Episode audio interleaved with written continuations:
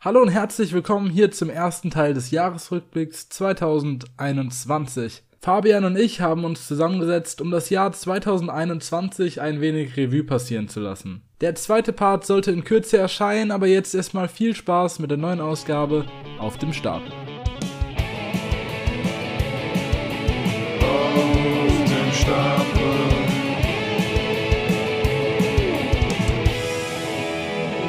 Hallo und herzlich willkommen hier bei einer niegelnagelneuen Ausgabe auf dem Stapel und damit auch ein frohes neues Jahr an euch alle.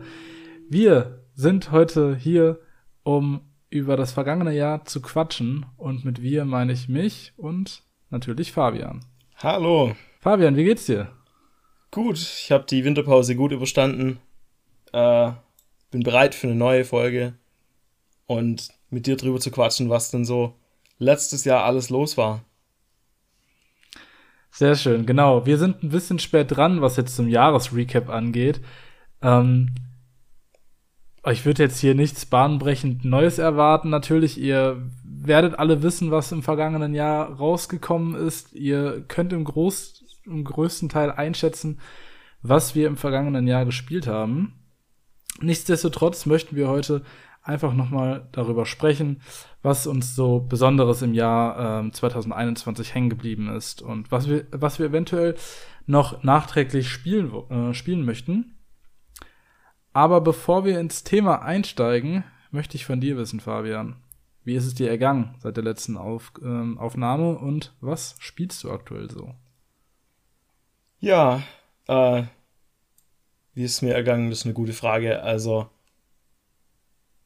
die äh, Feiertage waren sehr ruhig und entspannt. Ich war äh, bei der Familie meiner Freundin und da war alles, äh, wie gesagt, relativ ruhig. Man kann ja auch aktuell einfach nicht so viel irgendwie groß weggehen. Deswegen haben wir uns das einfach ganz gemütlich gemacht. Einige Zeit war, um einfach mal hinzusitzen, auch mal was zu spielen.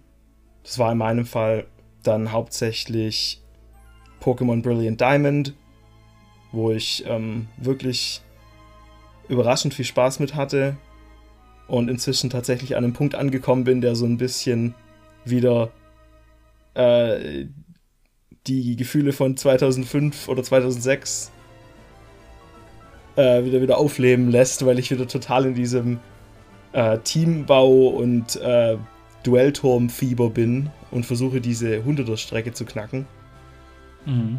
Und ich bin äh, neulich bei 93 böse umgehauen worden und äh, bin immer noch äh, frustriert davon. Aber es läuft. ja, funny. Geil. Ähm, was man ja dazu sagen muss, ist, ähm, bei der Familie deiner Freundin heißt jetzt nicht, dass du in Berlin warst. Ihr wart ja eine Zeit lang in Texas. Genau, ja. Genau. Das stimmt. Und da hattest du mir erzählt, dass ähm, du auch das ein oder andere Game dort abgraben konntest in diversen äh, Gaming-Stores. Ja, ja, die ähm, Ladenkultur in Amerika ist einfach ziemlich, ziemlich anders als hier.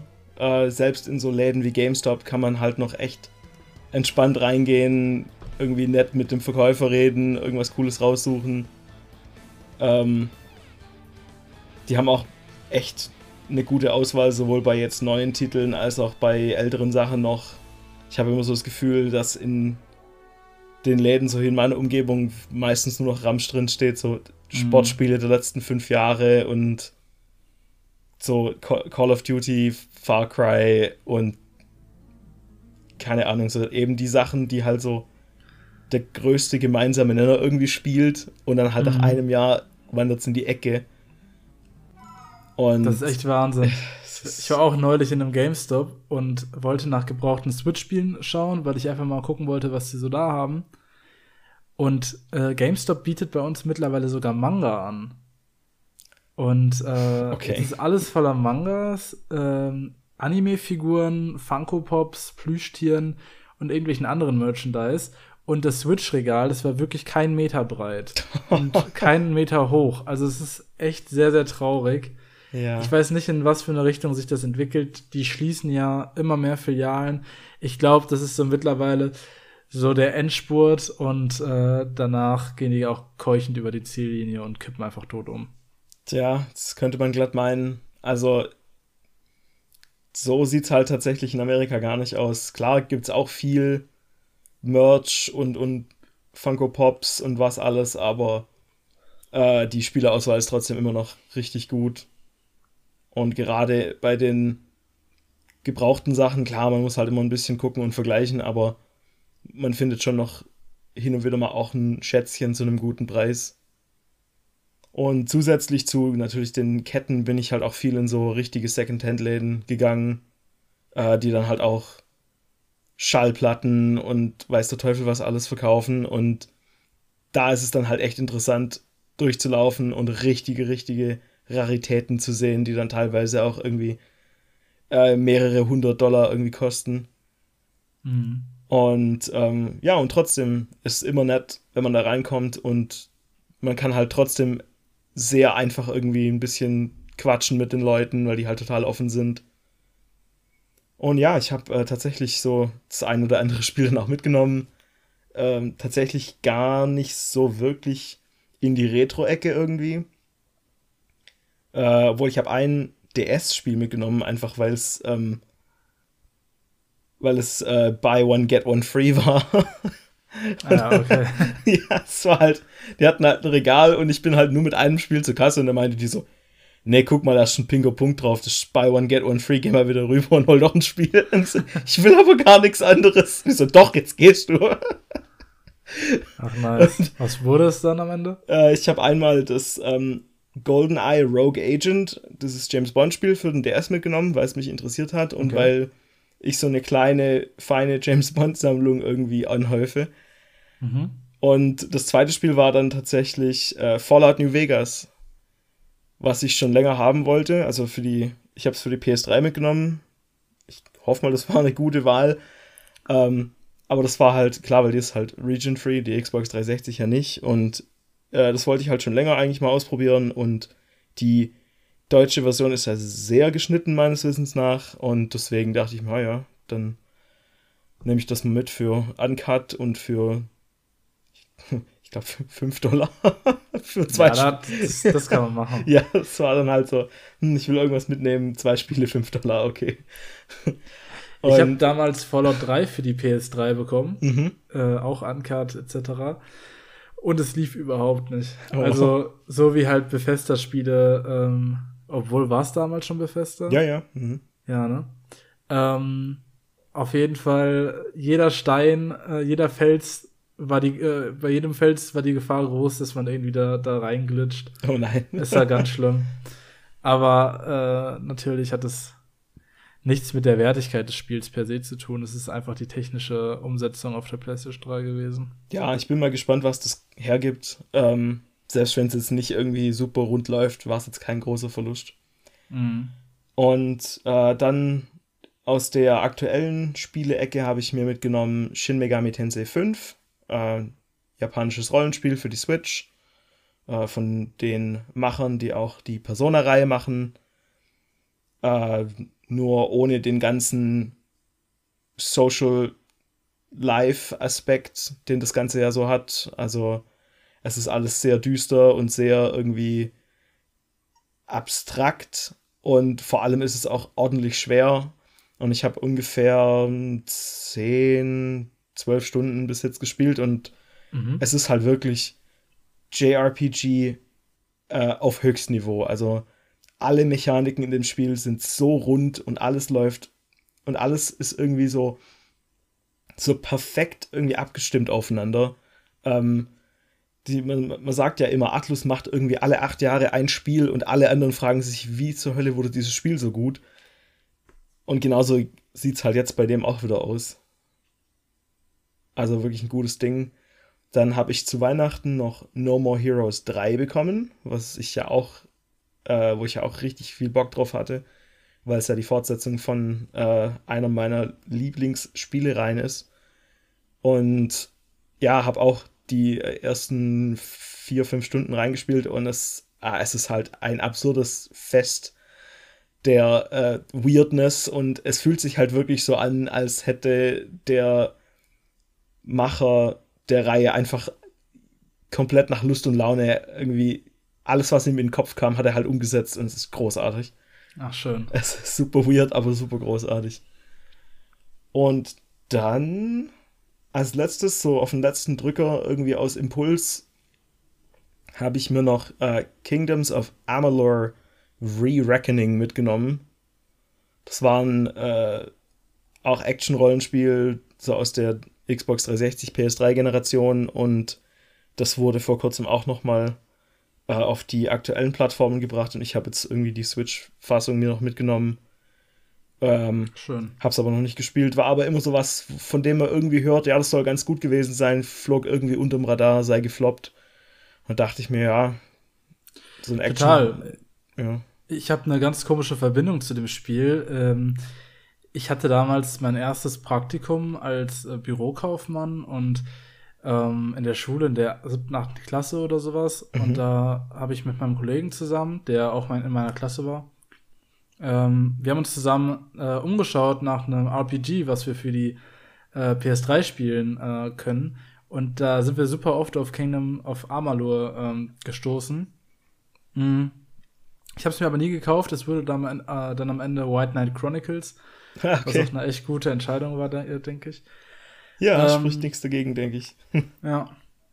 Und Kingdom of Amalur Re-Reckoning war neulich auch im PS Plus, deswegen habe ich das auch. Ach, cool. Ja. Können wir Aber, uns ja vielleicht ähm, mal anschauen. ja, klar, gerne. Steht auch schon lange auf meiner Liste, aber so, der letzte Funken hat immer gefehlt. Mhm. Ja, so geht's mir auch. Und jetzt dachte ich mir, ja, der Preis ist gerade gut und Switch-Fassung ist immer schön zu haben. Deswegen habe ich es dann irgendwie auf den letzten Sprung noch mitgenommen. Ach, die Switch ist auch einfach so viel ähm, spontaner zu bedienen. Da mal ein Spiel anzuspielen, kommt bei mir auch so viel öfters vor, als dass ich die Playstation anmache und mich dann tatsächlich vor den Fernseher setze, als dass ich einfach mal ähm, die Switch-Version spiele, entweder auf dem Weg zur Arbeit oder dann doch im Bett, auf der Couch, was auch immer. Das ist ist schon großartig. Ich bevorzuge teilweise auch echt die Switch-Version. Ja, ja, das stimmt schon nicht. Und ich denke, das beschreibt auch mein Jahr, mein Gaming-Jahr 2021 ganz gut. Also 2020 war noch so dieses, okay, jetzt äh, ist gerade irgendwie viel los auf der Welt und äh, man kann gerade nicht so viel irgendwie raus und deswegen, ja gut, spiele ich irgendwie ein großes, monumentales Spiel am anderen und ich habe ja dann wirklich teilweise irgendwie drei, vier, so 50 Stunden RPGs hintereinander gespielt, um einfach in diesen Welten so mich, mich sinken zu lassen und das zu genießen. Äh, dieses Jahr war irgendwie wesentlich chaotischer und ungemütlicher. Und dann war öfter mal auch so, war ich dankbar für den Handheld-Modus und mhm. für Kleinigkeiten und ich habe, glaube auch gefühlt kein einziges richtig langes Spiel dieses Jahr gespielt. Äh, die meiste Zeit ging tatsächlich, glaube ich, für, für Pokémon drauf und natürlich die Sachen, die wir schon so ein bisschen besprochen hatten. Also Monster Hunter war natürlich ein Zeitgrab. Aber. Glaube ich. Gerade bei dir. Ja. Aber ansonsten, also, da gab es kein Final Fantasy VII Remake oder so. Also nichts nix irgendwie in dem Ausmaß. Mhm. Wie war es denn bei dir dieses Jahr? Also 2021 war bei mir auch, ähm, es ist viel passiert. Es ist sehr viel passiert, ähm, weshalb ich nicht so viel zum Spielen gekommen bin. Ich meine, das Jahr ist ja angefangen mit einem Umzug, wo ich dann drei Monate noch in der Übergangswohnung war und nicht wirklich was spielen konnte, außer auf der Switch dann im Endeffekt. Ähm, dann hatte ich mein sechs Monate äh, Praxissemester, da wo ich auch so gut wie gar nicht zum Spielen gekommen bin, was mir auch so jegliche Kraft ge gezogen hat.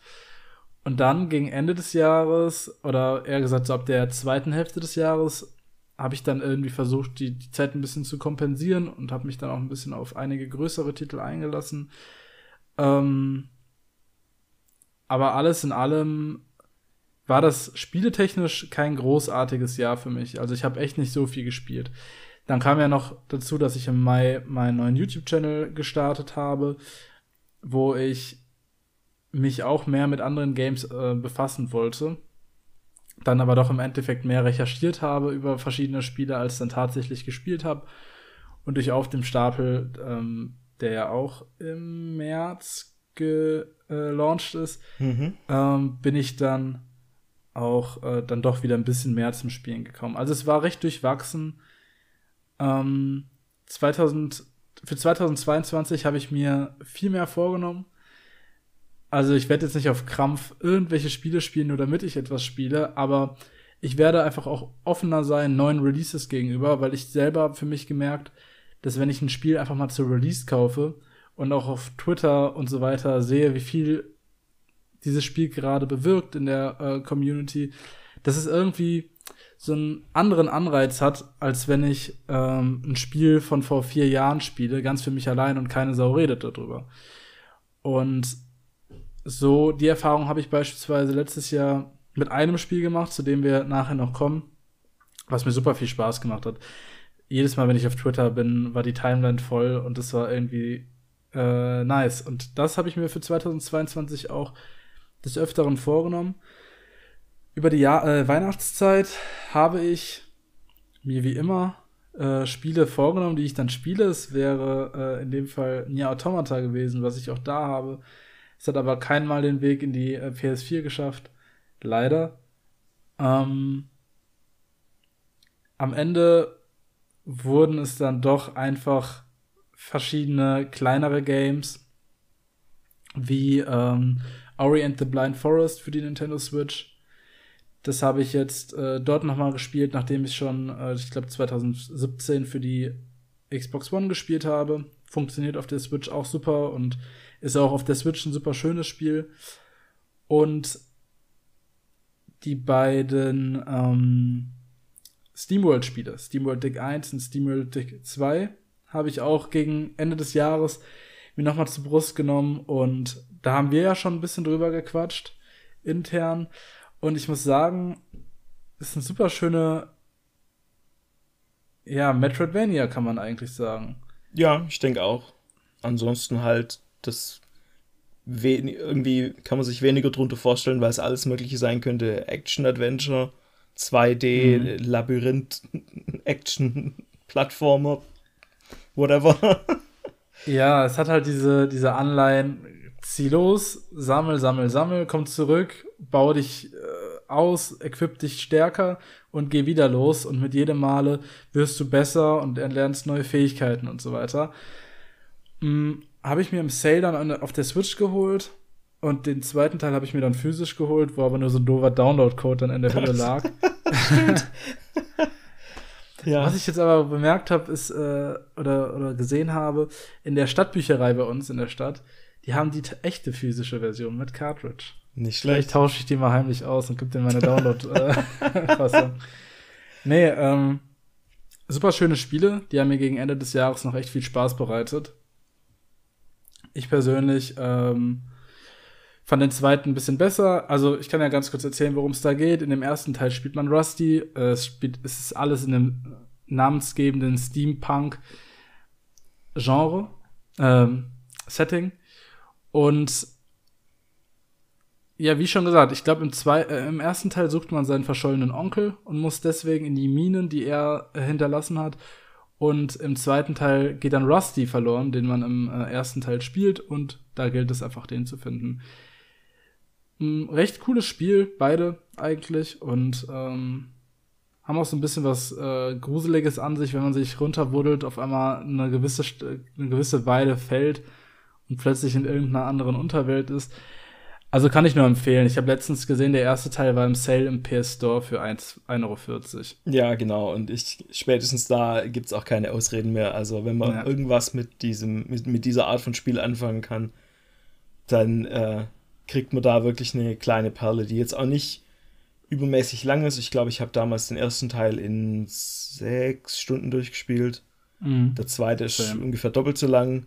Genau, 10 habe ich für den äh, zweiten gebraucht. Und ja, wie du schon sagst, es hat halt auch wiederum fast schon so ähm, Rollenspielelemente dadurch, dass du eben entscheidest, welche von deinen Fähigkeiten du mit den ähm, Ressourcen, die du sammelst, eben aufstufst. Und also es ist nicht nur rein Metroid, wo du eben, wo alles irgendwie set ist, bis du halt eine neue Fähigkeit findest und dann geht es irgendwie weiter, sondern du hast auch so ein bisschen einen Einfluss drauf, äh, auf deine Charakterentwicklung. Mhm. Genau. Also die Spiele ähm, machen definitiv Spaß.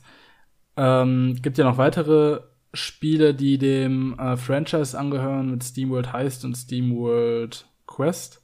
Mhm, Einmal genau. ein, äh, ein Taktik-Shooter und das andere wäre ein Kartenspiel, wenn ich mich nicht irre. Genau, ich, also Heist ist quasi so, ein, so eine Rundenstrategie, auch in der Seitenansicht fast so wie Worms. Mhm. Ähm, nur eben mit viel mehr RPG-Elementen, also Ausrüstung, Stats und, und Leveln und so weiter. Ähm, und ich weiß nicht, ob du das gespielt hast, aber mir hat auch das ziemlich gut gefallen. Habe ich noch nicht gespielt, beide nicht. Will ich mir auf jeden Fall noch geben. Ähm, kurz nachdem ich auch den zweiten Teil durchgespielt habe, wurde dann angekündigt, dass an äh, einem weiteren SteamWorld-Dick-Spiel gearbeitet wird, beziehungsweise an einem weiteren SteamWorld-Spiel. Mm, bin gespannt. Die Entwickler haben jetzt vor kurzem erst ein Spiel released. Ähm, da werden wir wahrscheinlich noch drauf stoßen in unserer Liste. Gegen Ende des Jahres kam das raus. Ähm, wo man eine, wo man eine Insel von giftigem Schleim befreien muss. Oh, okay. Stimmt. Genau, das ist auch von den Leuten, die okay. die SteamWorld-Spiele gemacht haben. Äh, soll jetzt nicht so atemberaubend sein. Hat auch überhaupt nichts mit der, nee, das der SteamWorld-Reihe zu tun. Genau, das gehört nicht in dieses Franchise. Aber allein, weil die es gemacht haben, interessiert es mich jetzt doch so ein bisschen. Ja, mich auch, äh, tatsächlich. Deswegen äh, ist im Game Pass, glaube ich, sogar mittlerweile. Von daher, reinschauen ist da auf jeden Fall gegeben. Und ähm, ich mache es auch sehr gerne, dass ich mir selber irgendwie was zu Weihnachten noch äh, schenke.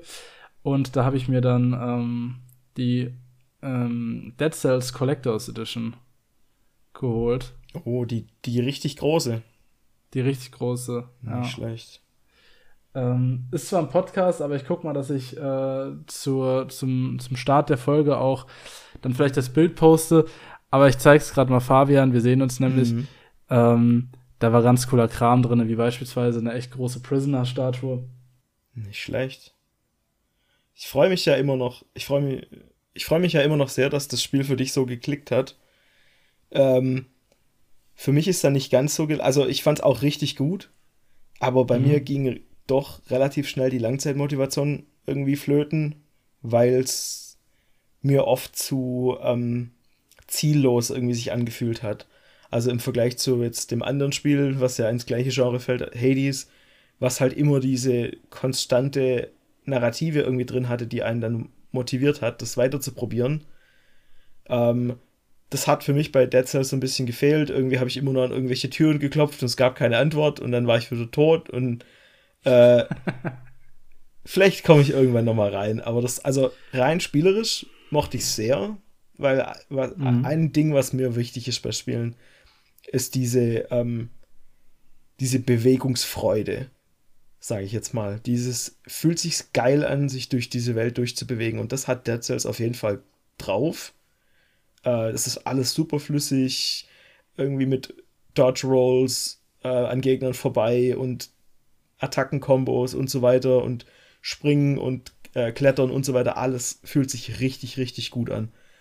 Ähm, ich hätte mir fast gewünscht, dass die auch so ein, jetzt noch so einen letzten DLC irgendwie raushauen oder ein Update, was das Spiel in ein lineares Spiel umwandelt, dann würde ich es, glaube ich, auch durchspielen. Witzig, dass du das sagst, weil am 5. Januar 2022 kam das äh, neue DLC raus. Mhm. Ähm, Queen and the Sea heißt es. Und da spielt man halt eine ganz lineare Story. Ernsthaft? Genau. Jetzt muss ich wieder Geld ausgeben, das gibt's doch nicht. Es sind ja nur 5 Euro. Das kann man ja machen. nee, das kann man wirklich machen, das ist echt anständig. Ja, ich habe es mir zum Release direkt geholt und äh, ich bin auch bis zum Boss gekommen, was ja echt nicht selbstverständlich ist. Das Spiel ist ja echt bockschwer. Mhm. Und der Boss hat einfach fünf Phasen und ich bin bei Phase 3 gestorben. es ist wirklich so unfassbar schwer. Und mit dem DLC kam auch ein neues Item dazu. Das ist, kennst du das Spiel Carry On? Ja. Mit diesem Mit dem Schleimmonster, ja. Zombie-Schleimvieh, genau. Und so eine Art Monster hast du jetzt als Begleiter. ähm, und das frisst quasi deine Gegner und wächst und wächst und wächst. So. Okay. Ähm, und das Besondere daran ist, das Vieh ist halt ultra stark und mit dem Vieh habe ich es bis zum Boss geschafft. Und dann dachte ich mir, äh, in einem anderen Run habe ich dieses Vieh bekommen und man kann halt äh, die Story von Queen at the Sea triggern. Ich bin aber extra einen anderen Weg gegangen, dass, dass ich nur zum normalen Boss komme, um einfach eine weitere Bosszelle zu bekommen. Aber an irgendeinem Punkt bei den Gefängnisdächern, für alle Leute, die sich äh, ein bisschen mit Dead Cells auskennen, das ist eine der Areas, ähm, da stürzt das Spiel jedes Mal ab, sobald ich diesen kleinen, dieses kleine Schleimmonster ähm, spawnen lasse. Okay. Ich glaube, das Spiel hat einfach noch nicht geschnallt, also die, die, diese beiden Dateien der Gefängnisdächer und äh, des Monsters kommen noch nicht so zurecht miteinander. Und seitdem habe ich es auch nicht mehr gespielt, weil ich einen echt guten Run gerade habe. Aber jedes Mal, wenn ich das Spiel starte, stürzt es einfach instant oh wieder ab und das ist so frustrierend. Das ist ärgerlich. Naja, vielleicht kommt ja irgendwie doch noch ein Update raus. Ein ja, Patch. ich habe auch äh, seitdem nicht mehr geschaut. Und auch abseits dieses DLCs kam gegen Ende des Jahres noch das Everyone is Here Update raus für Dead Cells, wo ähm, einfach so ein kleines Indie-Crossover stattgefunden hat mit verschiedenen Kostümen und den jeweiligen Waffen von Helden aus äh, Spielen wie Hollow Knight, Guacamole, äh, Skull the Hero Slayer oder Buff Äh, ne, Blasphemous. Ich weiß gerade nicht, wie es heißt. Blasphemous. So Blasphemous, ja. genau. Okay, ja. Es ist so ein 2D mhm. Dark Souls ja. äh, Game. Genau, und äh, das habe ich auch sehr viel gespielt. Da wollte ich ähm, die ganzen Waffen und Skins freischalten. Hyperlight Drifter ist auch dabei. Also die sorgen echt dafür, dass das Spiel so eine lange, lange Spieldauer hat. Also mhm. viele der DLCs werden noch einfach gratis nachgereicht. Macht auf jeden Fall noch super Spaß und den Aspekt, den du eben genannt hast, mit den Türen, wo man klopft und niemand antwortet, beziehungsweise die Türen öffnen sich, das kannst du auch in den Einstellungen ausschalten. Okay. Äh, das heißt irgendwie Storyräume ähm, und die kann man optional ausschalten, weil die halt überhaupt keinen Mehrwert bieten. Okay. Ja, aber ich will ja die Story. Erzähl sie mir, mach die Tür auf. Es gibt ja gar keine. ja, toll. die teasen wahrscheinlich nur für, für den zweiten Teil. Gut, dann spätestens da gucke ich es mir wieder an. Ja. Na gut. Genau. Und das war so mein Jahresende 2021. Mhm. Nicht schlecht, nicht schlecht. Oh, da fällt mir ein, eine Kleinigkeit habe ich noch. Äh, ja. Ein klitzekleines Weihnachtsspiel habe ich mir gegönnt. Äh, nur digital, aber trotzdem. Und das heißt Cthulhu Saves Christmas. Das okay. ist ein äh, RPG-Maker-Spiel auf der Switch und auch auf dem PC und ich weiß nicht wo sonst noch, ähm, wo du eben Cthulhu spielst, also dieses große tentakelige Monster. Äh, und der wird eben in so ein klassisches Japaner-RPG reingeworfen und muss äh, den Weihnachtsmann retten von irgendwie den bösen anderen Sagengestalten. Und es ist halt, es ist halt im Prinzip ein Parodie-RPG, also sehr witzig geschrieben. Ähm, hat halt spielerisch trotzdem ein richtig deepes Rollenspielsystem, viel deeper, als man es jetzt irgendwie erwarten würde von so einem Quatschspiel. Äh, und das liegt halt daran, dass das von dem Studio kommt, was auch ähm, Cosmic Star Heroine gemacht hat. Und das ist also. Sagt mir überhaupt nichts. Ja, ist auch ein kleines RPG, ähm, was so ein bisschen eine Hommage an Chrono Trigger war, vom Spielerischen her. Äh, das, wie gesagt, das ist ein sehr kleines Ding. Ähm, und dieses Cthulhu-Spiel, das, auf das habe ich halt jetzt ewig lang gewartet, dass das endlich in, äh, auf die Konsolen kommt. Jetzt gibt es das aber nicht im deutschen E-Shop. Okay. Und dann habe ich die halt auf, auf Twitter angeschrieben und so, hey, was ist denn mit dem deutschen E-Shop? Geht da noch was? Und die so, hm, glaub nicht. Wir haben, wir haben da nicht so viel äh, Kontrolle drüber. Das macht der Publisher. Und ich vermute mal, es liegt daran, dass die halt ähm, irgendeine Gebühr wahrscheinlich nicht zahlen können oder wollen, die mhm. vermutlich mit dem mit der Alterseinstufung oder so zusammenhängt. Das ist jetzt nur Spekulation, aber daran liegt es ja meistens irgendwie. Und deswegen kam das halt einfach nicht raus im deutschen E-Shop und ich habe es mir dann wohl oder übel im amerikanischen E-Shop gekauft. Äh, ich glaube wirklich nur für irgendwie 2,99 oder so.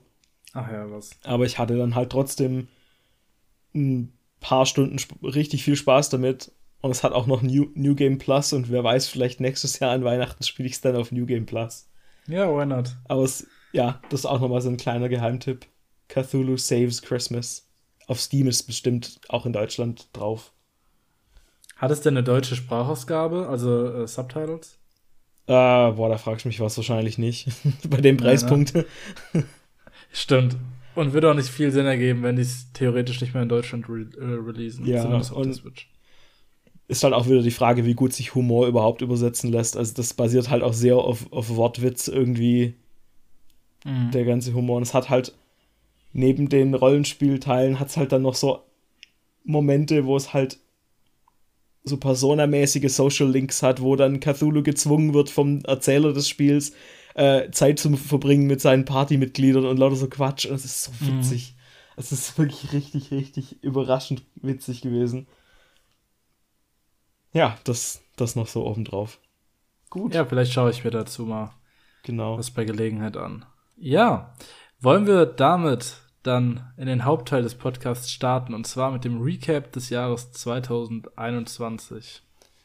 Ja, gerne. Ähm, wir haben beide eine Liste offen mit den Releases. Wir werden da einfach mal durchgehen und ähm, wenn wir was sehen, was wir gespielt haben, dann äh, melden wir uns einfach mal. Oder wenn wir was sehen, was wir gerne gespielt hätten, aber äh, entweder es liegt schon im Regal und wir hatten noch keine Zeit oder wir sehen vielleicht was, wo wir gar nicht mehr gewusst haben, dass das überhaupt gab. Können wir ja auch kurz kommentieren. Mhm.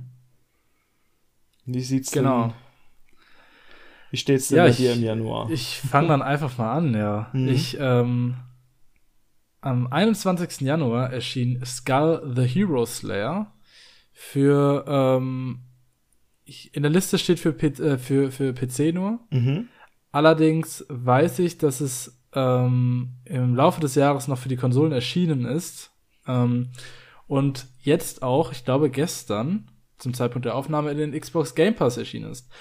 Mir selbst sagt das Spiel noch nicht wirklich etwas, aber Skull ist eines der Kostüme aus dem eben erwähnten äh, Dead Cells Add-on. Und demnach habe ich großes Interesse. Es ist ähm, auch von einem kleinen Studio. Mhm. Ähm, Southpaw Games. Ja, sagt mir alles leider auch noch nichts. Sagt mir gar nichts. Äh, ich habe mir ein bisschen Gameplay äh, dazu angeschaut und äh, ist jetzt aber auch schon ein bisschen was her. Demnach kann ich gar nicht so viel dazu sagen. Okay. Was ich noch gesehen habe, ähm, ein paar Tage vorher, war der Re-Release von Scott Pilgrim vs. The World. Das Spiel, das jahrelang ja äh, Leute haben wollten, weil es von den digitalen Plattformen runtergenommen wurde, wegen irgendwelchen Lizenzproblemen. Und äh, das wurde ja jetzt wieder released. Und ich habe es gekauft und ich habe es kurz gespielt und es ist schon sehr hübsch und der Soundtrack ist sehr gut. Ähm, es fühlt sich aber an manchen Stellen doch ein bisschen, wie soll man sagen, wie ein Produkt seiner Zeit an. Es gibt ja, es gab ja seitdem noch mehr so Side-Scrolling, Beat'em-Up-Spiele sowas wie jetzt Streets of Rage 4 und das hatte dann irgendwie doch ein, ein smarteres Kombosystem und so und das fühlt sich schon ein bisschen älter an. Aber das ist jetzt auch nicht so schlimm.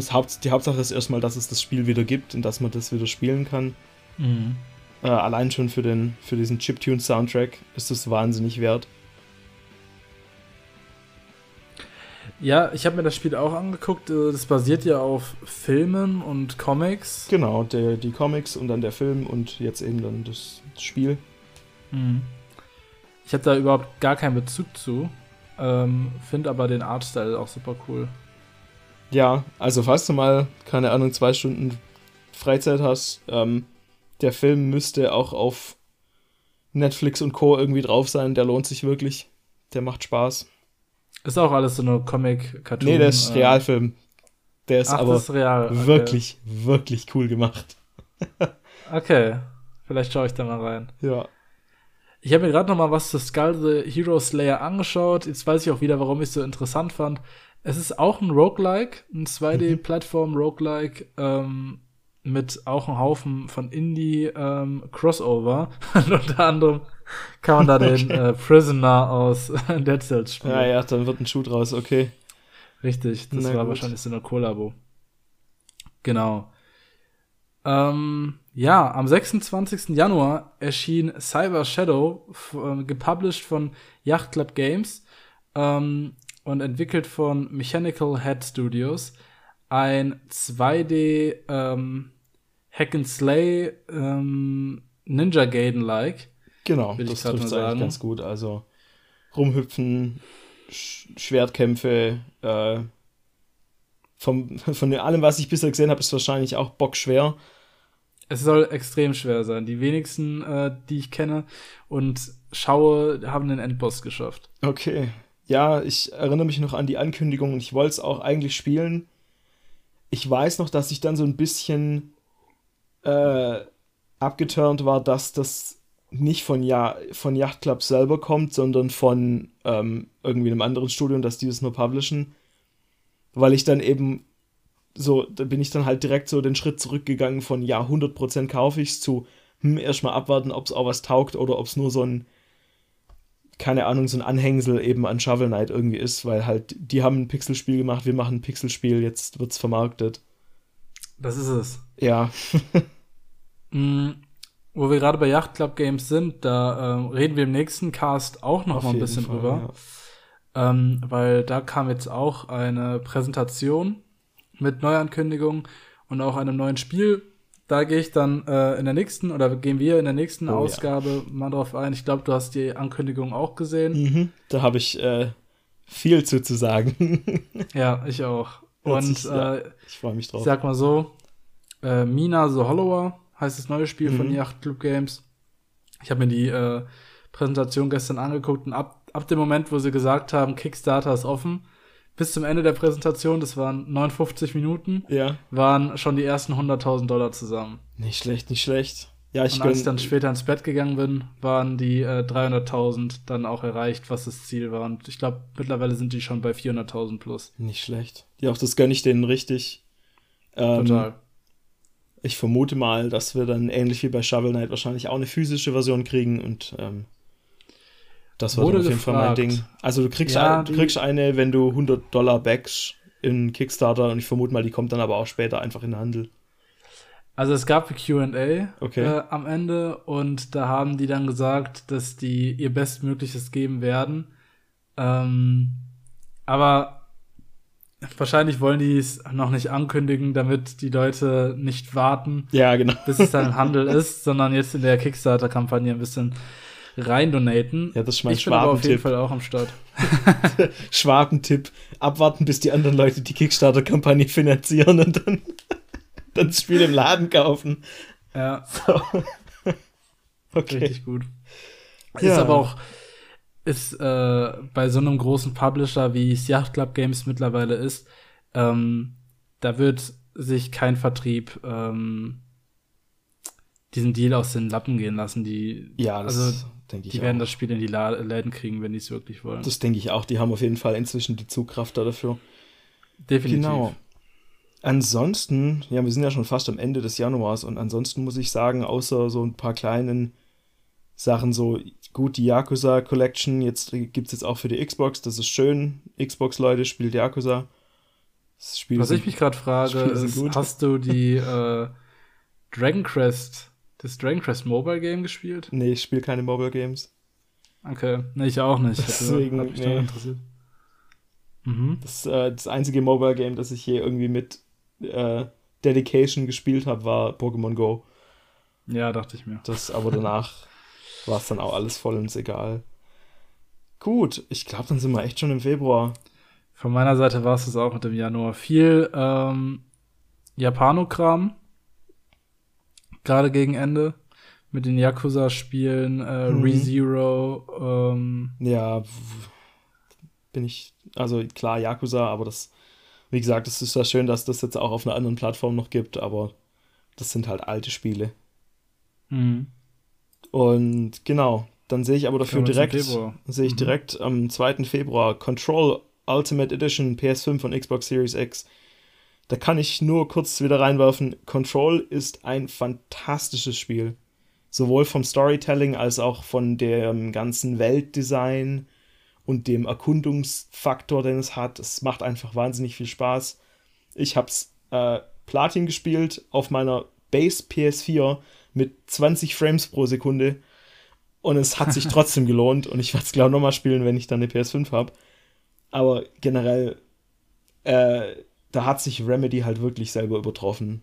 Alles, was da seit irgendwie Max Payne äh, in kleinerer Form irgendwie gemacht wurde, geht jetzt hier richtig steil bei Control.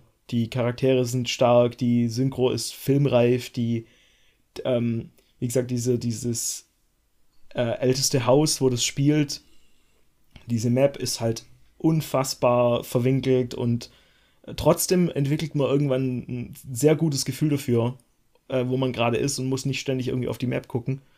Das äh, ist eine echte Meisterleistung.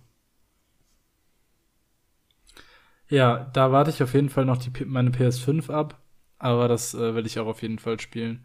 Ist auch auf sehr, sehr vielen Top-Listen ganz oben gelandet. Ja, das zu Recht. Das ist einfach ein saugutes Spiel. Hat es sogar ähm, Game of the Year Awards gewonnen, oder Ich nicht?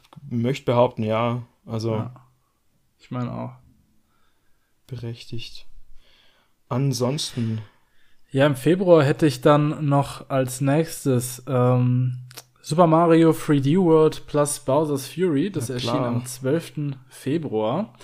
Ich habe es mir nicht zu Release gekauft, weil ich war wirklich von von Anfang an, als die angefangen haben, die ganzen Wii U-Dinger zu porten, war ich so, ja, bringt Bowser's Fury auf die Switch und ich bin glücklich.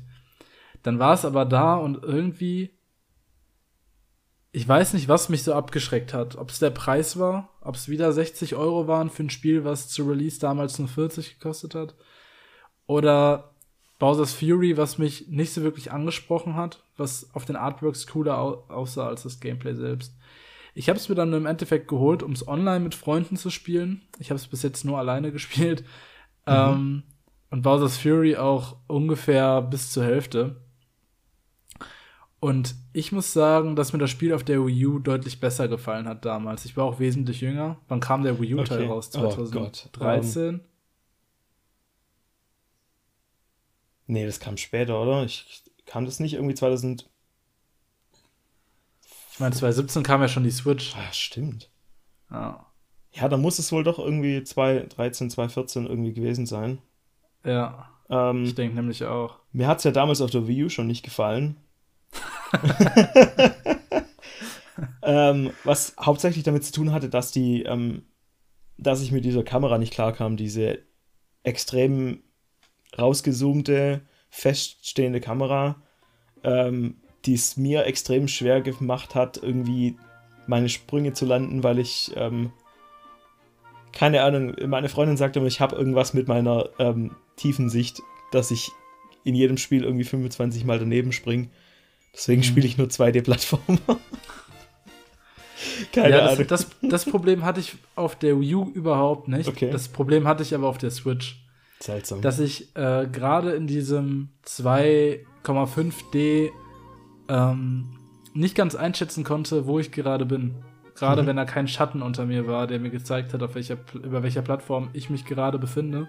ja, genau. Ja, so geht's. So ging es mir damals. Deswegen habe ich mich bis da auch noch zurückgehalten mit dem Kauf. Ja, also optisch ist es ein super schönes Spiel. Bowser's Fury ähm, macht auch einiges richtig. Ist, äh, glaube ich, ähm, so das Paradebeispiel, wie es mit Mario weitergehen könnte. Gerade was dieses Open-World-Setting dann angeht. Der Soundtrack ist phänomenal und die Optik auch. Bringt die Switch aber leider an ihre Grenzen technisch. Allerdings, ja, ich fände es persönlich besser, wenn Bowser's Fury nur ein Standalone DLC gewesen wäre, den man optional dazu hätte kaufen können für 20, 30 Euro. Das wäre ziemlich cool gewesen. Okay. Ist jetzt leider gekoppelt an äh, einen Vollpreistitel, der auch bei vielen jetzt nicht so gut wegkam. Alles in allem kann ich sagen, wer es noch nicht auf der Wii U gespielt hat, den empfehle ich es auf jeden Fall. Ist ein wunderschönes Spiel. Ich glaube, für mich, ich bin einfach ein bisschen überdrüssig, was äh, 3D World angeht. Gerade weil es halt auch einfach nur ein Port ist und nicht mal ein ordentliches Remaster mit neuen Leveln oder sonst was. Ja, ich glaube, so ein bisschen Kleinigkeiten wurden ja schon verändert, aber es ist halt nichts, was jetzt den, was jetzt halt irgendwie 60 Euro rechtfertigt. Nee, es waren so ein paar Dinger wie ähm, Mario kann neue, neue Sprünge oder sowas. Ja, und ich glaube, die, die, die Spielgeschwindigkeit ist, glaube ich, ein bisschen hochgesetzt worden, dass es jetzt irgendwie flotter läuft, alles. Genau, Aber, das stimmt. Aber so neue Charakter oder sowas ähm, Klar, bei einem Spiel, mit was neuen Fähigkeiten. Genau, bei so einem Spiel, was eh auf Multiplayer ausgelegt ist, würde es sich ja anbieten, irgendwie noch mehr Charaktere dazu zu packen oder so. Mhm. Naja. Schade, aber kein Beinbruch, sage ich jetzt mal. Nee. Und wer eine Wii U hat, sollte ich das Spiel holen. Genau. Das nächste, was ich auf der Liste noch sehe, was man auch noch mal ganz kurz ansprechen kann, ist The Silver Case. Das kam dieses Jahr für die Switch zusammen mit dem Nachfolger The 25th Ward. Und das ist eine Visual Novel im aller, aller strengsten Sinne. Also, dieses Spiel hat kein Gameplay, dieses Spiel ist 20 Stunden lang lesen. Und ähm, Da bin ich schon raus. es ist, es ist sehr, sehr weird alles und sehr, ähm, das ist vom gleichen Typ, der auch die äh, No More Heroes Spiele gemacht hat. Das ist auch alles ein Universum, da kann ich, da gibt's so, ein, so eine große Verschwörungskarte mit, mit roten Fäden, die alle Spiele miteinander verbinden und äh, das Silver Case war eben sein allererstes Spiel. Und äh, ja, es ist halt eine Detektivgeschichte in einem futuristischen Tokio. Ähm, es ist alles sehr trüb und also und, und irgendwie melancholisch und ähm, man jagt eben so einen Killer und ähm, deckt dann im Nachhinein eben eine politische Verschwörung auf und wie gesagt, also es ist halt wirklich ungelogen 20 Stunden nur Text und da muss man sich halt drauf einlassen können. Mir hat's hat's mir Spaß gemacht? Ja, die meiste Zeit schon. aber, aber manchmal auch nicht. Manchmal war ich so, jetzt, also, jetzt könnte es dann auch sich mal ein bisschen zügiger machen, aber es ist Mhm. halt auch ein Spiel von irgendwie 1998 oder so. Das heißt, so, es war halt alt. alles noch sehr experimentell und ähm, so für den, für den reinen Kunstfaktor und wenn man auf die anderen Spiele steht und wenn man irgendwas mit Visual Novels anfangen kann, kann man sich da schon mal ranwagen. Ähm, ansonsten, ja, ich glaube, dir würde ich es jetzt nicht in die Hand drücken. Dafür ist schon sehr trocken. Also, das ist, Nee, ein, danke. das ist so ein Spiel, das kann ich niemandem so richtig enthusiastisch empfehlen. Nicht, weil es schlecht ist, sondern weil es wirklich so schwer zugänglich ist. Mhm. Ähm, es ist, Ist äh, The 25th Ward, The Silver Case und The Silver Case. Sind das zwei verschiedene Games? genau, The Silver Case ist der erste Teil und The 25th Ward ist die Fortsetzung. Okay, weil das heißt hier zumindest in der Liste Doppelpunkt The Silver Case. Ja, genau, die, ich weiß nicht, warum die das anders gemacht haben. ich, Okay. Ich weiß auch nicht, ich vermute mal, es liegt halt einfach nur an der Alphabetisierung, dass da der zweite Teil auch über dem ersten steht. Aber die kamen halt in dem Doppelpack jetzt für die Switch noch raus. Ja, Ach so, die, die sind ein Bundle. Okay. Genau. Ja, Genau. interessiert Ähm, mich eigentlich eh nicht. Nee, nee, dann weiß ich jetzt nur, wo ich einen drum machen kann. ja, genau. nicht deins. Nee. Gut. Wie steht's? Was siehst du noch so im Februar? Ah, dann sehe ich noch sowas wie äh, Ghost and Goblins Resurrection, Oh, da krieg ich was schon ich äh, Bluthochdruck. Ja, richtig. Ich habe überhaupt nichts zu tun mit diesem Spiel. Allerdings, wenn ich den Namen schon lese, kriege ich schon äh, Angstzustände. ja, Ganz, ganz schlimm. ja, ich kann mit der Reihe nichts anfangen. Ghosts and Goblins ist einfach. Da, das ist schon alles hübsch und, und, und spielerisch gut, aber es ist halt einfach so schwer und so pausenlos schwer, dass ich das einfach nicht spielen kann. Das Hm. geht mir aufs Herz. Nee, gerade das äh, Remake soll ja nochmal eine Schippe schwerer sein. Ja, ich habe YouTube-Videos gesehen. Ich habe einen Speedrun auch gesehen und oh, ach nee. Nee, danke, nein. nee. Next. Äh, ja, im März wär's dann schon von meiner Seite. Da gab es dann noch Titel wie Ja. Yakuza Like a Dragon oder Bravely Default 2, die noch ganz begehrt waren. Mhm. Persona 5 Strikers. Aber nichts, was mich jetzt irgendwie beschäftigt hat. Ja, nee, genau. Ähm, davon habe ich auch leider nichts gespielt. Äh, Yakuza spiele ich dann irgendwann, wenn ich mit den ersten sechs fertig bin. Ähm, aber das kommt dann auch noch. Ansonsten, Anfang März sehe ich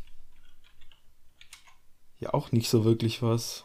Ähm, hast du Loop Hero mal gespielt oder mal was von gesehen? Nee. Ist auch so ein ähm, Roguelike Deckbuilding äh, Spiel von, es wurde von Devolver gepublished, allein deswegen interessiert es mich so ein bisschen am Rande. Allerdings bin ich unfassbar schlecht in Deckbuilder-Spielen, Hm. deswegen ähm, vielleicht mal im Sale, aber wenn du es auch nicht gespielt hast, müssen wir da gar nicht lang drüber reden. Ein Ähm, Spiel, was ich mir jetzt äh, bald mal anschauen wollen würde, ist äh, Sea of Solitude. Mhm. Das äh, Spiel stammt ja aus Deutschland, ist ja von Yo May Games, ich glaube, ein, äh, äh, ein Entwicklerstudio aus Berlin. Genau, ja. Das Spiel spielt auch in Berlin. Ach, das spielt sogar in Mhm. Berlin. Ach, interessant. Hast du es gespielt? Äh, ich habe die Urversion auf der PS4 damals angefangen zu spielen ähm, und habe es dann aus, also nicht aus irgendwie Schuld des Spiels ähm, dann nicht weitergespielt, sondern irgendwas kam dazwischen. Äh, und inzwischen kam ja dann die Switch-Version raus, die ein Director's Cut des Ganzen ist, mit äh, inhaltlichen Änderungen und neuer Synchro. Und die habe ich auch schon gekauft, die möchte ich auch demnächst noch mal spielen. Okay, cool. Genau. Ja, bin ich mal gespannt. Mm, sieht auf jeden Fall sehr cool aus. Mhm. Sehr, sehr hübsches Spiel. Genau, ähm, ich sehe gerade am 16. kam dann auch äh, Kingdom of Amalur Re-Reckoning raus. Ist Ja, also auch genau. von vergangenem Jahr, zumindest die Nintendo Switch-Version. Mhm. Ähm, Ah, kurz davor kam ja auch Crash Bandicoot 4. Hast du das gespielt? nee, ich habe ja noch die Trilogie hier für die PS4. Ja, ich auch. Die habe ich auch noch nicht gespielt. Hast du die schon gespielt? Nee, ich äh, habe den ersten Teil mal angefangen ähm, und äh, bin nicht so richtig reingekommen. Möchte ich aber auch noch spielen äh, und mir dann den vierten auch mal anschauen, weil der ist ja dann von Toys for Bob, die auch die Spyro Reignited Trilogy gemacht haben. Und denen traue ich zu, dass die äh, irgendwas Cooles auf die Beine gestellt haben. Aber das, ja, das ist auch noch Zukunft. Ja, wo wir jetzt hoffen können, nach dem Kauf von äh, Activision Blizzard, Oh äh, Microsoft hat ja Activision Blizzard für knapp 70 Milliarden US-Dollar aufgekauft. Das ist der größte äh, Transfer in der Gaming-Geschichte. 70 Ja, das- Milliarden. Das, ist schon ganz schön Zahlen, absurd, ja. Die werden wir in unserem Leben niemals äh, Mhm. irgendwo erreichen. Aber ähm, was ja ganz interessant ist, ist ja generell bei Activision Blizzard läuft ja generell aktuell alles aus den Fugen und demnach ist es ganz cool, dass Microsoft da so ein bisschen Ja, ich bin gespannt. Zügel in die Hand nimmt. Ich bin gespannt, was sich da alles dann noch ändert. Das kann man ja jetzt noch nicht so richtig absehen. Mhm. Aber ähm, und, und generell, also es ist ja, also Activision Blizzard King ist ja eine wahnsinnig große Firma, was da alles dranhängt. Äh, an Games, an Marken, an irgendwie äh, Katalog, der nur tot im Regal steht, irgendwie seit 10 Jahren oder 20 Jahren. Ähm, also da wird wahrscheinlich noch die eine oder andere Überraschung auf uns zukommen, was Microsoft sich da rauspickt und wieder aufleben lässt. Äh, Dachte ich mir, also denke ich auch und hoffe ich auch. Allerdings, Microsoft hat auch Banjo und Kazooie und ähm, da machen die genauso wenig mit. Also könnte ich mir auch gut vorstellen, dass die sich gar nicht so um diese alten Sachen scheren. Ähm, worauf ich hinaus wollte, war aber, dass Toys for Bob ja dazu rekrutiert wurde, sich primär ähm, dem Call of Duty Battle Royale Modus, äh, wie heißt denn der nochmal? Warzone? Warzone äh, widmen soll und gar nicht mehr an den Plattformern arbeitet. Ja, das. Ich fände es cool, wenn die, wenn Microsoft dann sagt, bitte macht wieder Plattformer, bitte macht ihr das neue Banjo. Es ist ja, das wäre wär's doch, super. oder? Das wäre Ja. tatsächlich nicht schlecht. Das würde ich denen auch zutrauen. Weil die haben das Verständnis dafür. Das Verständnis Total. dafür, was das alte Zeug irgendwie cool gemacht hat. Und aber auch so diese, ähm, diesen Blick aufs Neue, auf so was, was wollen denn, was müssen Spiele heutzutage denn sein, um gut zu sein. Ähm, und die haben da so die Balance zwischen den zwei Teilen. Das war ja sowas, was jetzt so ein Playtonic nicht so richtig hingekriegt hat, deswegen war das 3D-Ukulele auch nicht so das Wahre. Ähm, dafür war dann das 2D-Ukulele gut, aber ja, deswegen, ich bin gespannt, ob was Toys for Bob in Zukunft macht bei Xbox. Total. Also gerade die, ich habe ja die Spyro Trilogy gespielt und die fühlt sich äh, sehr, sehr, sehr modern an. Klar, die, äh, den, den Spirit von damals, den haben die ganz gut aufgefangen, allerdings mit einem echt modernen Pep reingebracht. Deswegen ja. mal schauen, wie auch äh, Crash Bandicoot 4 dann im Endeffekt geworden ist. Mhm. Hat auf jeden Fall sehr gut äh, abgeschnitten. Ja, genau. Ich glaube, die Leute waren begeistert, sowohl Fans als auch Nicht-Fans fanden es gut. Mhm. Äh, gut, ähm, wir sind immer noch am, im März. Ja, guck mal, am 26. äh, März kam die äh, Windows-Version von Crash Bandicoot 4 raus. Oh wow. okay. Sie teilt sich, sie teilt sich den Tag, den Release-Tag, mit Spielen wie Balan Wonderworld, It Takes Two, Case and the Wild Masks mhm. äh, und Monster Hunter Rise. Stimmt, das war ja ein wilder Tag, oder? Das ist ein wilder Tag, ja. Da mussten sich bestimmt einige Leute schwer entscheiden vorm Regal, ob sie jetzt Balan Wonderworld oder Monster Hunter Rise mitnehmen. Oh Gott, die armen Leute, die sich Balan Wonderworld gekauft haben. Tu ich, das geht ja gerade ständig runter im Preis und wenn es unter 10 Euro fällt, dann kaufe ich's. Dann kann ich dem nicht mehr widerstehen. Ich habe ja die Demo gespielt, ähm, das hatten wir ja hier im, im, Podcast auch besprochen damals. Es ist halt einfach nur noch ein Meme, dieses Spiel und ja. Ach man, das ist so schade. Ich sehe gerade, das Entwicklerstudio heißt auch Balan Company. Ja, das Gibt es auch, glaube ich, gar extra nicht dafür gegründet. ja, würde mich nicht wundern. Oh je. Ja, genau. Ähm, also über Monster Hunter habe ich ja schon zu Genüge geredet. Gutes Spiel. Äh, leider etwas zu leicht, aber das kommt ja dann noch jetzt im Sommer mit der Erweiterung. Kommt ja da der. Sunbreak, oder? Genau, Sunbreak und da kommt mhm. der, der Master-Rang. Und ähm, da wird es dann hoffentlich ein bisschen fordernder, weil selbst so die extrem harten Quests, in Anführungsstrichen, die jetzt noch nachträglich, also es kommt ja jede Woche eine Quest raus und die jetzt halt noch gekommen sind bis jetzt, sind halt nicht so fordernd, wie ich es gern hätte. Und ich weiß, dass manche Leute das Spiel weiterhin irgendwie hardcore grinden und halt versuchen irgendwie dieses, also es gibt einen ähm, Teil vom Equipment, was zufällig eben droppt nach den Missionen. Äh, und ich weiß, dass einige Leute das grinden wie, wie verrückt und halt auf die, die irgendwie die beste Kombination hoffen, um sich irgendwie noch so komplett auszuoptimieren, äh, aber das braucht man halt eigentlich gar nicht, weil das Spiel auch so problemlos irgendwie schaffbar ist, selbst so die schwersten Herausforderungen. Naja, mal sehen, was im Sommer wird. Aber ich denke, du möchtest gerne über It Takes Two reden. Ja, It Takes Two ähm, war tatsächlich ein Release-Kauf von mir ähm, von den Hazelight Studios, die dann tatsächlich auch äh, Game of the Year gewonnen haben, 2021. Was mich persönlich sehr gefreut hat, ähm, denn ich finde dieses äh, äh Entwicklerstudio und gerade den CEO. Hast du den Namen gerade im Kopf? Uh, Joseph Fares. Joseph, genau, genau, genau. Die auch unter anderem ähm, A Way Out gemacht haben, genau. aber auch für Brothers ähm, verantwortlich waren, zumindest er. Ja, genau.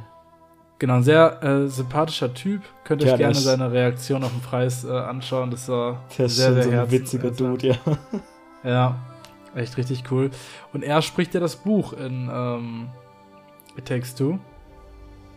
Und ja, It Takes Two ist ein Spiel genau wie A Way Out, was man nur im Multiplayer spielen kann ein Spiel, ähm, in dem es um eine, ein Mädchen geht, äh, ein, ein Scheidungskind quasi, was gerade die Scheidung der Eltern mitmacht und sich ganz, ganz, ganz vom Herz, vom tiefsten Herzen wünscht, dass die Eltern sich wieder vertragen. Und ihr Wunsch wird, ähm, im Wunsch wird nachgegangen, indem die Eltern in zwei Puppen verwandelt werden und gemeinsam in äh, verschiedenen Challenges wieder zueinander finden müssen. Und It Takes Two verbindet so viele verschiedene Genres mit echt gutem Humor, einer echt verdammt dummen Story. Also quatschig, ja. Quatschig, Ja, genau. okay. Danke, das ist das Wort, was ich gesucht habe. Muss man nicht ernst nehmen. Ja, also Eine verdammt genau. schöne, ähm, ja, sorry. Genau, es ist nicht so, äh, beim Thema Scheidung könnte man ja irgendwie erwarten, dass es jetzt mega traurig und, und irgendwie, äh, keine Ahnung, kitschig oder melancholisch wird, aber es ist, glaube ich, schon, schon sehr fantastisch und, und ähm, absurd alles und, und das war Total. zumindest mein Eindruck vom Spiel. Also in einer Mission hat man mit Eichhörnchen-Soldaten zu tun. Also auf so einem Niveau bewegen wir uns hier. Okay. Und ähm, wir haben wirklich so viele Gameplay-Elemente aus verschiedenen Spielen. Da haben wir die Plattformer natürlich, die sind ganz präsent. Wir haben Ego-Shooter-Passagen, wir haben ähm, äh, isometrische äh, RPGs. Okay. Wir haben, ohne, ohne zu viel vorwegzunehmen, das Spiel ist eine Achterbahnfahrt, die nicht endet. Es dauert echt lang, weshalb ich es auch noch nicht durch habe. Also es geht viel länger als ähm, A Way Out dann im Endeffekt ging. Aber es macht super viel Spaß. Ich kann es nur jedem empfehlen. Und das Coole ist ja sogar, dass, genau wie bei A Way Out auch, so ein äh, Buddy Pass mit drin liegt. Äh, der, dein Kumpel, deine Freundin kann sich einfach for free das Spiel downloaden. Und ähm, ähnlich wie beim DS, mit dem DS-Download muss es nur eine Person haben. Und man kann das komplette Spiel zu zweit spielen. Und das ist doch echt lobenswert. Ja, das finde ich auch richtig super. Dass, wenn man schon sagt, hier ist ein Spiel, das man nur zu zweit spielen kann, dann mach's wenigstens zugänglich. Dann gib mir die Option, jemand einzuladen, der dann nicht extra nochmal, wo der nicht extra nochmal Geld ausgeben muss. Mhm. Wobei auch It Takes Two hat, glaube ich, auch nur 30 oder 40 Euro äh, gekostet, genau wie A Way Out auch schon. Genau. Das sind keine Vollpreistitel. Genau, es war ein, es war ein ähm, Budget-Spiel und ich finde dann das. auch noch, äh, dass dann auch noch die andere Hälfte nichts zahlen muss, ja, ist echt crazy. Und das bei einem Publisher, ähm, wie es EA ist. ja, genau. Da könnte man ja eigentlich vom Schlimmsten ausgehen, aber wahrscheinlich. Ähm, ich ich habe so das Gefühl, bei der EA, bei dieser Indie-Sparte von EA, da lassen sie noch irgendwie so Gnade ergehen. Mhm. ja, Genau. total. So. Und ähm, genau, wie schon eben erwähnt, kam auch Case and the Wild Masks heraus. Ist ein Spiel, was ich mir jetzt in den letzten Wochen äh, zur Brust genommen habe. Ähm, werden wir auch dann vermutlich im nächsten Cast drüber sprechen. Ähm, und es kommt auch ein Video dazu, wo ich ausführlich über das Spiel spreche. Ähm, aber auch ein ganz schöner Donkey Kong-like Plattformer. Mhm, genau, das sieht wahnsinnig hübsch aus. Ich freue mich auf dein Video. Das wird dann nochmal mich dazu motivieren, das auch noch anzupacken. Super. Genau, ansonsten, wenn ich gerade so runterscrolle, ich sehe noch. Ähm,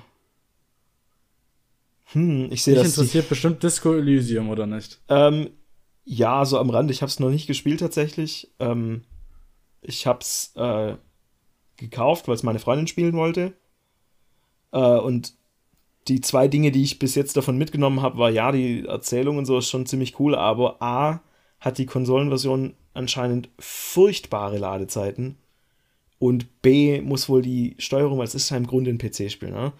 wo man halt mit einem Mauszeiger auf Sachen klickt, hauptsächlich. Und die Cursorsteuerung muss wohl auch richtig beschissen sein. das heißt, ich, ich bin. Vielleicht kommt da ja noch irgendwie ein Patch, vielleicht wird da noch was dran gemacht, vielleicht kam inzwischen auch schon ein Patch, weil wir haben das auch zum Release gekauft und ähm, vielleicht gucke ich es mir mal an, ob das inzwischen irgendwie verbessert wurde, aber in dem Zustand war es wohl tatsächlich ein bisschen eine Tortur zu spielen.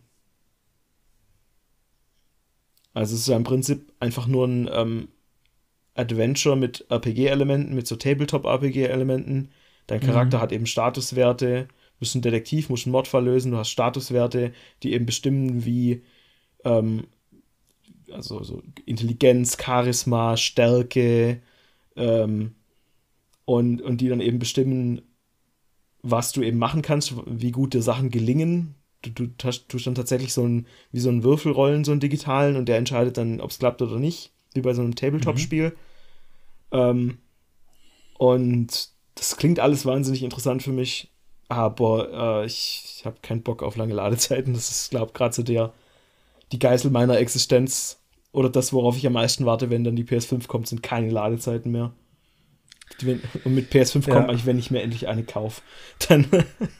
Eben. Ich sehe es immer bei anderen Leuten, die schon eine haben und es ist einfach Luxus. Es ist so Deluxe. Nicht mhm. mehr irgendwie gefühlt drei Minuten bei jedem Furz warten zu müssen. Dann werden wir zu Speedrunnern, ohne es wirklich zu wollen. Aber hallo, ich kann dann kann man gar nicht mehr die äh, Tipps auf dem Ladebildschirm lesen. Das ist doch ein Verlust. Stimmt. Stimmt, die guten Tipps, die genau. sterben aus.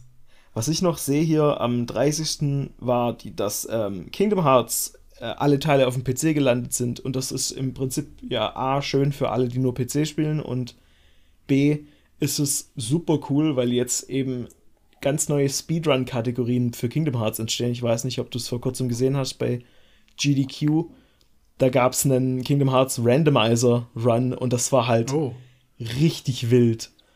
also, wo halt quasi die ähm, Key Items ähm, zufällig sind und du musst eben alle irgendwie finden und gewisse ähm, äh, Auslöser in der Welt finden, um dann halt durchs Spiel zu kommen. Das war, glaube ich, ein Kingdom Hearts 2 Speedrun, also ganz wild. Wow. Und, und das ging halt Kann vorher. ich mir gar nicht geben. Ja. Das, ja. das war, sowas war halt einfach nicht möglich und jetzt ist es möglich und das, das allein ist schon die Erwähnung wert. Mhm. Genau, und ähm, war das nur der PS, äh, der PC-Release? Ja, okay. Melody of äh, Memory kam dann wahrscheinlich schon früher raus. Ne? Ja, das kam auch irgendwann raus. Ja. Habe ich nicht gespielt. nee, ich auch nicht. Ich äh, drücke mich auch immer noch davor. Ich will es irgendwie, ich will es irgendwie spielen, aber irgendwie auch nicht. Du weißt genau, dass wenigstens in der Kingdom Hearts 3 Engine laufen würde. Das wird alles plotrelevant. Bei Kingdom Hearts 4. Du verstehst nicht mehr, warum es geht, wenn es nicht gespielt hast. Ja, ach, ich weiß nicht. Ja, weiß nicht. leider Vor Gottes. allem, was wollen die überhaupt noch erzählen? Ich, bin, ich weiß mal gucken, wie es weitergeht. Ja, ich bin gespannt. Ähm, was sehen wir denn im April? Ich bin äh, schon im Mitte April angelangt. Ja, ich, also ich alles, was da vorkommt, kannst du gerne erwähnen. Ich bin da mit nichts vertraut. Ich finde Before Your Eyes noch ganz interessant. Davon habe ich neulich im Podcast gehört ist ein ähm, Storytelling-Game, ähm, wo deine Webcam benutzt wird, äh, die quasi deine Augen trackt. Okay. Und ähm, mit jedem Wimpernschlag switcht die Szene. Und damit werden einfach Dialoge, die du gerade hörst, unterbrochen und es beginnt was Neues. Okay. Dann wollen die einfach symbolisieren, dass das Leben vorangeht wie ein Wimpernschlag und man plötzlich die Augen einmal zumacht und wieder auf und man ist alt und man ist plötzlich okay. in seiner alten Heimat etc. Ich äh, habe nur von dem Spiel gehört. Klingt super interessant, weil ich diese Mechanik, die kennt man halt so noch nicht wirklich. Nee, ist auf jeden Fall was ganz Neues, was ganz Eigenes. Genau, okay. werde ich mir mal äh, anschauen. Ja, ich denke, dann, dann spreche ich einfach hier mal kurz über äh, Shadow Man Remastered was nämlich im Mitte April für Windows rauskam. Inzwischen ist es auch auf den Konsolen verfügbar und das war ein Spiel, auf das ich mich extrem gefreut habe, weil es eins meiner Kindheitsspiele ist, die jetzt aber halt auch nicht so bekannt ist nicht so bekannt, dass man jetzt irgendwie erwarten würde, dass das irgendjemand neu auflegt. Ähm, Shadowman ist ein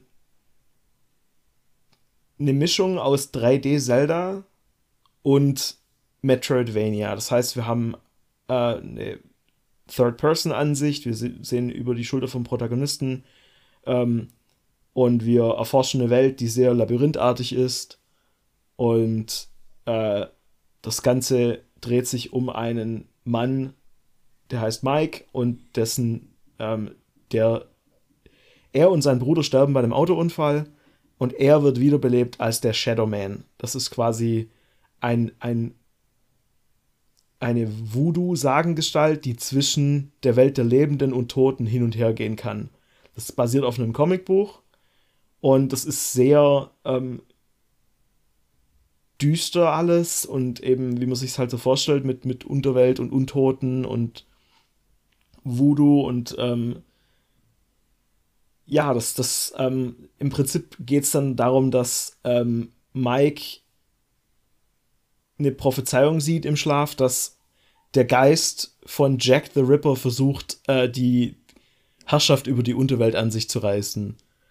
Und also das klingt alles schon so wahnsinnig so 2000er edgy Comicbuch und genauso ist es halt auch, aber halt irgendwie geil und das Ding hat halt auch einen ziemlich guten so Production Value, also es ist nicht irgendwie billig, es ist nicht trashig, sondern es nimmt sich schon ernst.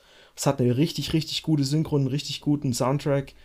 Ähm, es ist so ein Spiel, wo man sich auf jeden Fall verläuft, aber das soll, glaube ich, auch so sein. Also das Design des Spiels ist absichtlich eben so ähm, so extrem labyrinthartig, dass man halt auch irgendwie sich zwangsweise einfach verirrt manchmal. Aber es macht halt trotzdem, es motiviert halt trotzdem durch, durch, zum einen natürlich durch das richtige Storytelling, was man so schnipselweise mitkriegt, wie sich die Geschichte entwickelt.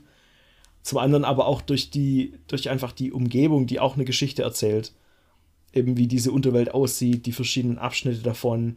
Ähm, du kriegst relativ zum Anfang, ähm, kriegst du eine, wie so ein in-game irgendwie Notizbuch, wo eben viel vom, von der Hintergrundgeschichte erklärt wird, was man sich dann hin und wieder durchlesen kann. Plus du kriegst ein Set Tarotkarten, die dir so ein bisschen die einzelnen Spielziele so kryptisch andeuten. Also deine Upgrades, die du suchen musst, so dein, ähm, deine verschiedenen äh, Waffen und, und Items, die du finden kannst und, und Upgrades für den Charakter. Und die werden dir halt einfach angedeutet, nur so sehr abstrakt und man muss es sich so ein bisschen herleiten. Aber das, das Spiel ähm, klickt einfach richtig gut für mich. Und das Schöne an dem mhm. Remaster ist eben auch, dass dieses ähm, Studio, was das gemacht hat, ist Night Dive Studios. Die haben zuvor ähm, dieses Remaster von Turok 1 und 2 gemacht. Und die haben eben nicht nur einfach das alte Spiel ein bisschen hochskaliert, ein bisschen aufpoliert, ein bisschen spielbar gemacht. Nein, die haben das von Grund auf nachgebaut in einer neuen Engine, in ihrer eigenen Engine und haben eben Teile des Spiels, die damals ähm, nicht fertig geworden sind oder damals rausgenommen wurden, weil das Originalstudio unter Zeitdruck stand, haben die eben vervollständigt äh, überarbeitet und integriert ins Spiel. Das heißt, wir kriegen hier nicht nur ein Remaster, sondern quasi auch einen Director's Cut. Also, mhm. das ist halt ja, wirklich, okay. wirklich krass, dass wir für ein 20 Jahre altes Spiel, was kein Schwein kennt, ähm, so viel Aufwand irgendwie da reingesteckt kriegen. Und ich glaube, das Spiel kostet keine 20 Euro im Store. Also es ist halt auch wirklich beeindruckend. Und ich Klar, natürlich hat es immer noch viel so N64-artige Optik. Also viele von den, von den Modellen sind halt immer noch ein bisschen klotzig, aber dafür sind die Texturen schön HD. Ich glaube, die kann man sogar hochschrauben bis 4K. Äh, und es ist einfach super, super liebevoll äh, geremastert. Und das war halt, das ist halt wirklich wie so ein total randomes Kindheitsspiel von mir, was jetzt hier halt unfassbar detailverliebt aufpoliert wurde und da bin ich einfach mega glücklich drüber. Ja, das ist super cool. Gerade wenn man es irgendwie als Kind gezockt hat und mit so einem Remaster rechnet man ja auch überhaupt nee, nicht. Gar nicht. Und ich muss auch sagen, ich bin als Kind nie super weit gekommen. Zum einen, weil, zum einen, weil ich einfach ein Kind war und das Spiel wahnsinnig komplex ist. Zum anderen aber auch, weil die deutsche Version geschnitten war und du konntest menschliche Gegner nicht töten und dann mobben die dich einfach, du bist einfach tot. So. Wow. Das ist richtiger Abfuck. Stark. Und genau, das, äh, jetzt kann man es richtig spielen. So schön wie Ah ja, schön.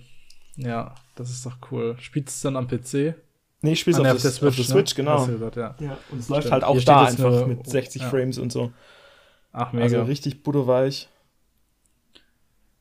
Hast du, hast du Glück, dass, es, dass die es nicht in Nintendo Switch Online äh, genau. gepackt haben, die Standard N64-Version. Ja, die haben ja sogar die Steuerung überarbeitet. Jetzt hast du effektiv eine moderne Steuerung mit zwei Sticks. Das hatte ja das alte gar nicht, weil es ja ein N64-Spiel war.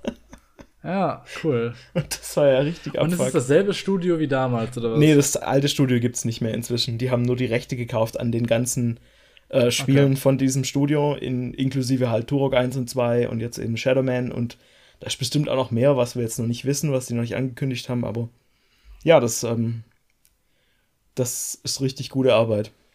Ja, schön. Cool. Ja, einen Tag später erschien äh, Super Meat Boy Forever. Ähm, ein Spiel, welches ich auch noch spielen will. Werde ich mir vielleicht auch dieses Jahr mal zum Mhm. äh, anschauen. Äh, ich glaube, du mochtest den ersten, also das Base Super Meat Boy auch sehr gerne, oder? Das mag ich ja, aber dieses hier ist ja so ein, so ein Autorunner, ne?